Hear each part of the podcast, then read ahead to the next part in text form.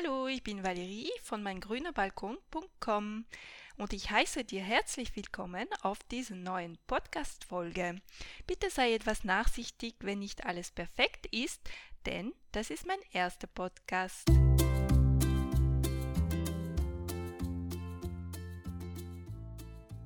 Heute in dieser ersten Folge möchte ich dir sieben einfachen Pflanzen vorstellen, die du auf deinem Balkon anbauen kannst, um mit deinem Naschbalkon zu beginnen. Du wohnst in der Stadt und hast trotzdem Lust, eigenes Obst und Gemüse anzubauen? Ja, es ist möglich auf deinem Balkon, denn die meisten Gemüsepflanzen wachsen sehr gut in Töpfen. Sie brauchen nicht einmal so groß zu sein und sie sind sicher einfacher zu züchten, als du vielleicht denkst. Also, es geht los mit diesen einfachen sieben Pflanzen. Zuerst möchte ich dir kurz erklären, wieso ich genau diese Pflanzen ausgewählt habe. Denn Gemüsepflanzen gibt es jede Menge. Es ist die Qual der Wahl. Es gibt große Klassiker wie die Karotten, der Lauch, der Knoblauch, die Zwiebeln und es gibt auch Gemüse- und Obstsorten, die gerade voll im Trend sind. Zum Beispiel die Goji-Beeren oder die Physalis oder die Erdmandeln. Mit dem Trend vom Urban Gardening und dem wachsenden Wunsch von vielen Stadtbewohnern, Obst und Gemüse selber anzubauen, sind auch neue Sorten laufend am Markt, die sehr gut im Topf gedeihen können. Daher ist meine Auswahl sicher subjektiv und mit meinem eigenen Geschmack verbunden. Jedoch habe ich versucht, einige objektive Kriterien zu definieren, um diese Pflanzenauswahl zu machen. Das erste und aus meiner Sicht wichtigste Kriterium war, dass die Pflanzen, die ich hier vorstelle, pflegeleicht sein müssen. Sie dürfen keine aufwendige Pflege benötigen, außer natürlich ein bisschen Gießen und ein bisschen Düngen. Das gilt natürlich nur, wenn die Pflanzen unter guten Bedingungen wachsen können. Denn Gemüsepflanzen brauchen viel Sonne, um zu gedeihen.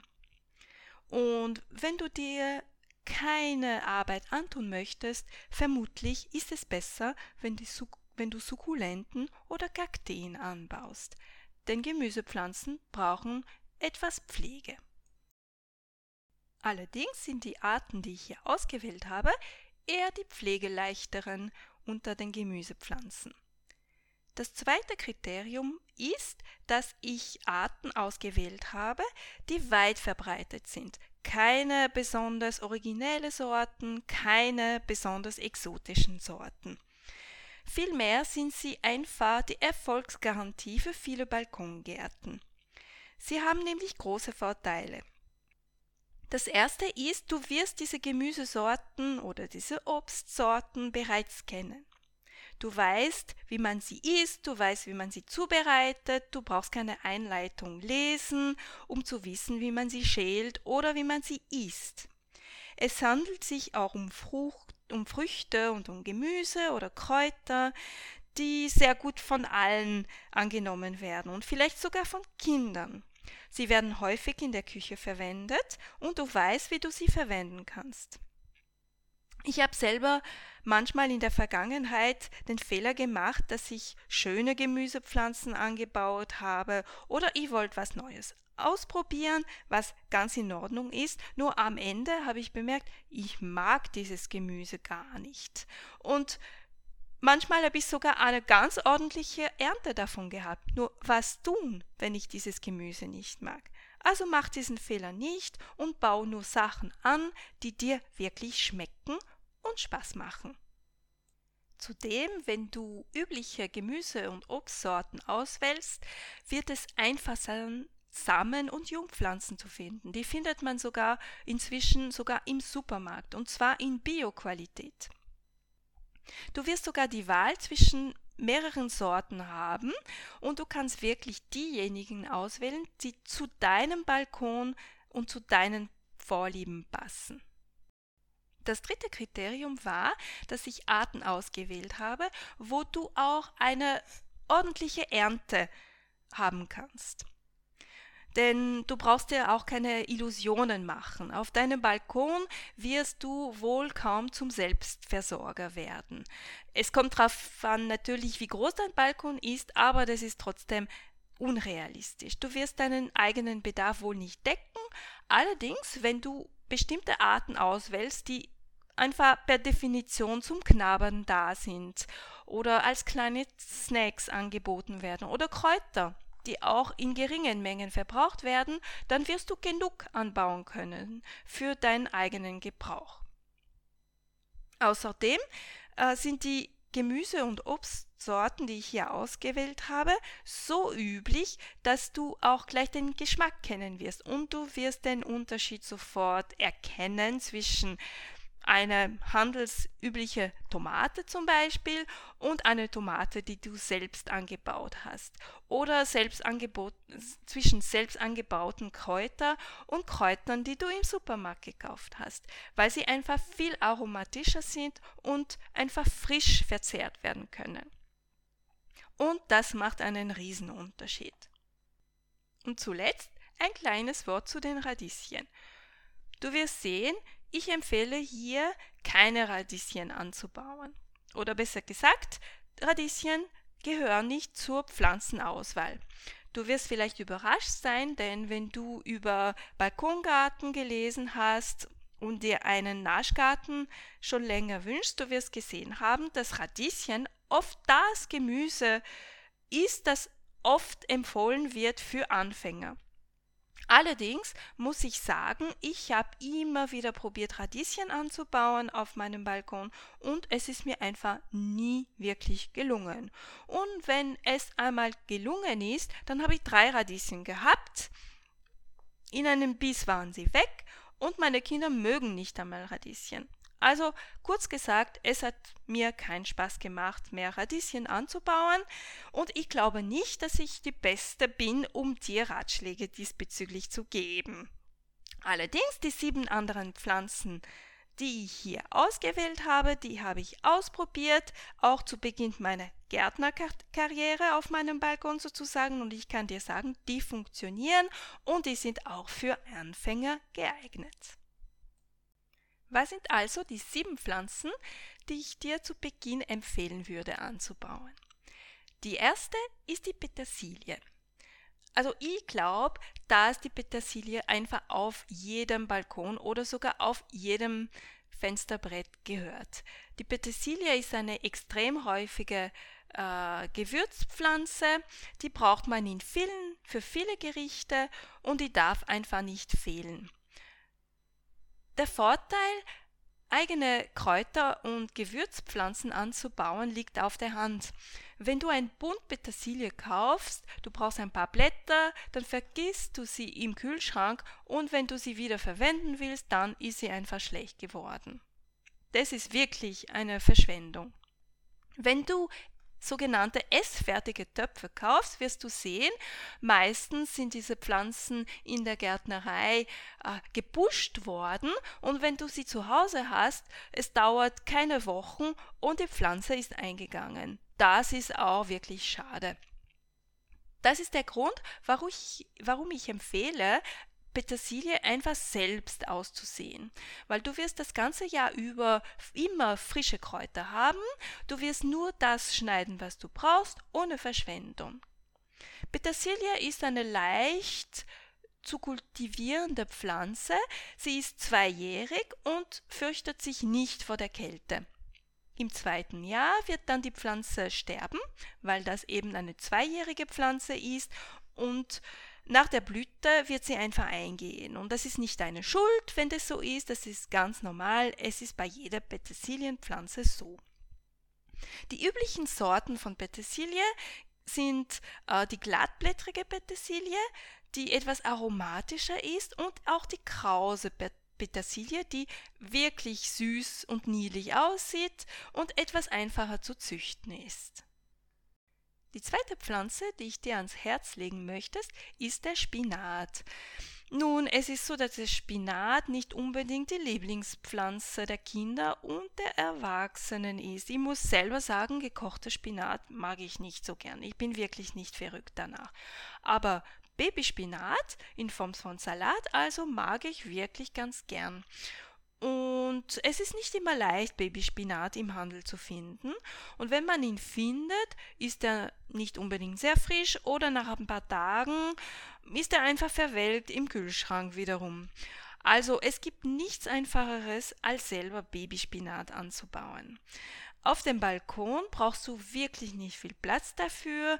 Es ist auch eine typische Vorkultur oder Nachkultur. Das heißt, du kannst Spinat anbauen, bevor du deine Hauptkultur wie Tomaten zum Beispiel anbaust, anbauen oder nach äh, dem Anbau von, von dieser Hauptkultur. Und den Rest der Zeit wird es ohnehin wahrscheinlich zu warm auf dem Balkon für den Spinat. Denn der Spinat ähm, verträgt Kälte viel besser als Hitze. Das ist eine einjährige Pflanze, die sehr schnell wächst und du kannst Babyspinat in einer Blumenkiste, in einer Blumenkiste kultivieren oder ein, auch in Topf. Die einzig wirkliche äh, wichtige Sache beim Anbau von Spinat ist, äh, dieser muss regelmäßig gegossen werden. Er mag die Trockenheit gar nicht und neigt zum Schießen, wie man so schön sagt, wenn der nicht genug Wasser kriegt. Äh, worauf du achten sollst, ist, ist es, dass es beim Spinat Frühlingssorten und Herbstsorten gibt. Also wenn du Samen kaufst, musst auf der Tüte nachschauen, auf der Packung, was steht und ob diese bestimmte Sorte geeignet ist für die Jahreszeit, wo du ihn anbauen möchtest. Die dritte Pflanzenart, die ich dir vorschlage für deinen Naschbalkon, ist die Erdbeere. Also ich glaube, das ist einfach die Balkonfrucht par excellence. Jeder liebt sie oder fast. Und auch sie nehmen nicht viel Platz weg und sind recht einfach zu kultivieren. Also koste mal eine süße saftige Erdbeere, die du gerade von der Pflanze gepflückt hast, wenn sie ganz reif war, du wirst es nicht bereuen und du wirst auch den Unterschied erkennen. Um das berühmte Erdbeeraroma zu entwickeln, braucht die Pflanze einen sonnigen Platz, aber nicht zu heiß. Die volle Mittagssonne die verträgt sie nicht. Wenn du glaubst, dass auf deinem Balkon nicht genug Licht ist, weil zu viel Schatten ist zum Beispiel, probiere es doch mit Walderdbeeren, die Halbschatten viel be besser vertragen. Grundsätzlich gibt es auch zwei Arten von Erdbeeren ähm, und du, du solltest diesen Unterschied kennen, damit du nicht enttäuscht bist und nicht verstehst, warum du gerade keine neuen Früchte bekommst zum Beispiel. Also es gibt erstens die remontierende Erdbeeren, die mehrmals im Jahr Früchte tragen. Dafür sind die Früchte meistens recht klein und nicht so zahlreich. Und es gibt dann auch die remontierenden die nicht remontierende Erdbeeren, pardon, die hingegen meist größere Früchte hervorbringen, auch mehr Früchte, allerdings nur einmal in der Saison. Du brauchst also nicht warten, dass Früchte wiederkommen, es werden keine wiederkommen.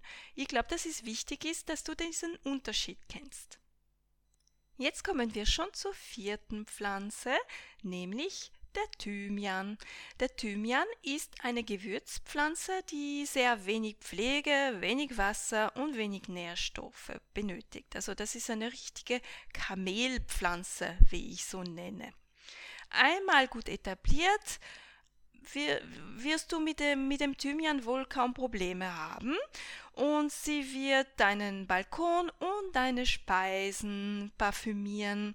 Auch, auch Schöne Blüten macht der Thymian und diese Blüten werden von Bienen und sonstigen bestäubenden Insekten sehr beliebt. Du wirst damit und die Insekten werden damit eine große Freude haben. Auch Thymian nimmt nicht viel Platz, das ist eine recht niedrige kleine Pflanze und man braucht doch immer wieder einen, einen kleinen Zweig, frischen oder getrockneten Thymian in, in der Küche. Das ist sehr praktisch. Man kann Thymian sogar als Tee verwenden. Für, für den Thymian brauchst du einen warmen und sonnigen Platz. Das ist ein Sonnenanbeter. Ähm, und du kannst es entweder aus Samen ziehen selber oder als Jungpflanze in der Gärtnerei kaufen, wenn du die Geduld dafür nicht hast. Und neben dem klassischen Thymian, den alle kennen, gibt es auch Sorten mit Zitronen, Orangen oder sogar Lavendelduft. Nun kommen wir auch zur fünften Pflanze. Wir kommen zur Minze. Also ich habe immer gerne einen Topf Minze auf meinem Balkon stehen. Also es ist für mich das typische äh, Gewürz, das man in sehr kleinen Mengen braucht, aber wenn man es nicht hat, dann fehlt es. Also das verleiht einfach manchen Gerichten das gewisse etwas, das nicht fehlen darf. Aber man braucht relativ wenig davon, also zumindest ich. Ähm, und wenn man ein, bestimmten, äh, ein bestimmten Rezept kochen will, ein bestimmtes äh, Gericht kochen möchte, dann braucht man wieder ein paar Blätter und dann wird der Rest im Kühlschrank vergessen und verwelkt dort. Wieder Verschwendung. Äh, außerdem ist die Minze fast unmöglich äh, umzubringen. Wenn die Bedingungen halbwegs passen, wird die Minze sich eher ausbreiten. Man kann sie, wie gesagt, kaum umbringen. Also wenn du nicht aufpasst, wird sie etwas invasiv. Deshalb sage ich immer, die Minze besser in einem separaten Topf einpflanzen, nicht mit anderen Pflanzen, die sie womöglich äh, verdrängen wird. Es ist eine Pflanze, die den Halbschatten mag und einen frischen und nährreichen Boden braucht. Also sie muss regelmäßig gegossen werden und gedüngt werden. Dafür ist sie winterhart und wie gesagt sehr widerstandsfähig, kommt immer wieder. Neben der klassischen grünen Minze, die du kennst mit dem typischen Minzaroma gibt es auch neuere Sorten wie die Schokoladenminze, die Orangenminze oder mit Bananen, Apfel oder Ananasgeschmack. Worauf du da allerdings aufpassen musst, ist, dass diese Sorten mit dem besonderen Geschmack manchmal nicht winterhart sind oder nicht so wie winterhart wie die typische grüne Pflanze. Frag also am besten nach in deiner Gärtnerei, wenn du sie kaufst. Die sechste Pflanze auf meiner Liste ist der Rucola-Salat. Also auf einem hellen und geschützten Balkon kannst du Rucola praktisch das ganze Jahr anbauen. Du kannst frische Blätter das ganze Jahr haben. Du kennst sicher diesen Salat, der eigentlich ganz genau genommen kein Salat ist, für seinen würzigen Geschmack.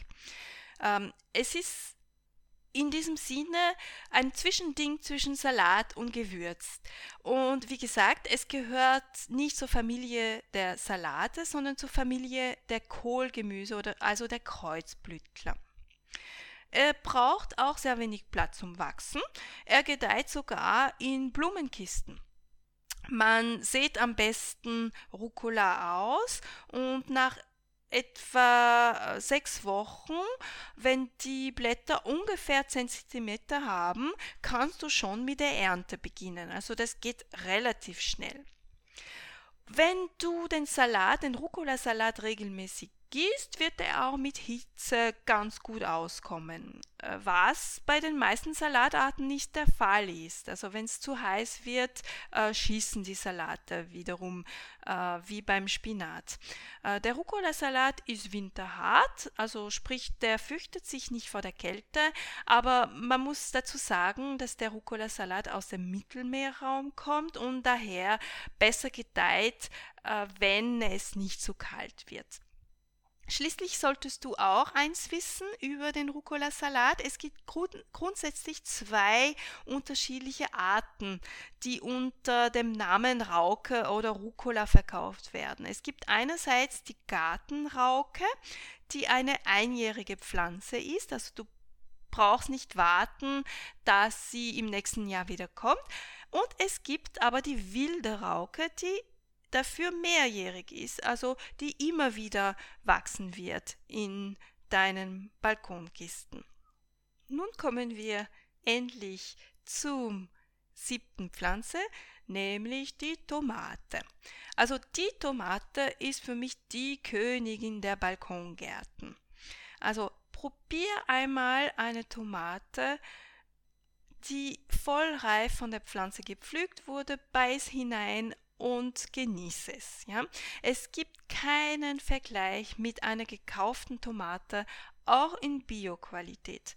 Und deshalb ist die Tomate bei Balkongärtnern sehr beliebt und es gibt davon sehr viele verschiedene Sorten und Varietäten in unterschiedlichen Größen, in unterschiedlichen Farben und Aussehen und mit unterschiedlichen Geschmäckern. Der Anbau von, Tomate, von Tomaten erfordert ähm, einige Grundkenntnisse. Also die einfachste Pflanze ist es vielleicht nicht, aber wenn man sich die paar Sachen gemerkt hat, die notwendig sind, ist sie relativ einfach zu züchten. Also ich würde sagen, die Tomate ist daher für ambitionierte Anfänger sehr gut geeignet. Äh, das Wichtigste beim Tomatenanbau ist der sonnige Standort. Also es muss hell genug sein. Ich muss dazu sagen, dass mein Balkon ostseitig ist und ich habe auf diesem Balkon, der technisch gesehen im Halbschatten liegt, äh, immer sehr gute Tomatenernten gehabt. Also das funktioniert im hellen Halbschatten auch. Und die Tomatenpflanzen müssen auch vor Niederschlägen geschützt werden. Also sie wollen nicht, ähm, sie wollen nicht nass werden, damit sie gesund bleiben. Sie lieben natürlich auch die Wärme. Das ist eine Pflanze, die ursprünglich aus Südamerika kommt und sie braucht viel Wasser, viele Nährstoffe und braucht ein wenig ein Pflege. Also es ist sicherlich keine Kamelpflanze, aber die Pflegen, die sie braucht, sind relativ einfach.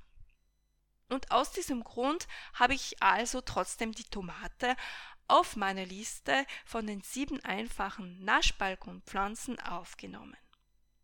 Und du, welche Pflanzen möchtest du in diesem Jahr auf deinem Balkongarten anbauen? Kennst du vielleicht andere einfachen Pflanzen, mit denen du gute Erfolge gehabt hast? Sag's uns bitte in den Kommentaren, in dem Blog. Ich bedanke mich jedenfalls bei dir dafür, dass du bis zum Ende dieses Podcasts bei mir geblieben bist. Es werden mehr folgen. Wenn dir das gefallen hat, bitte erzähle es weiter und du kannst mich auch gerne besuchen auf meingrünerbalkon.com. Bis bald!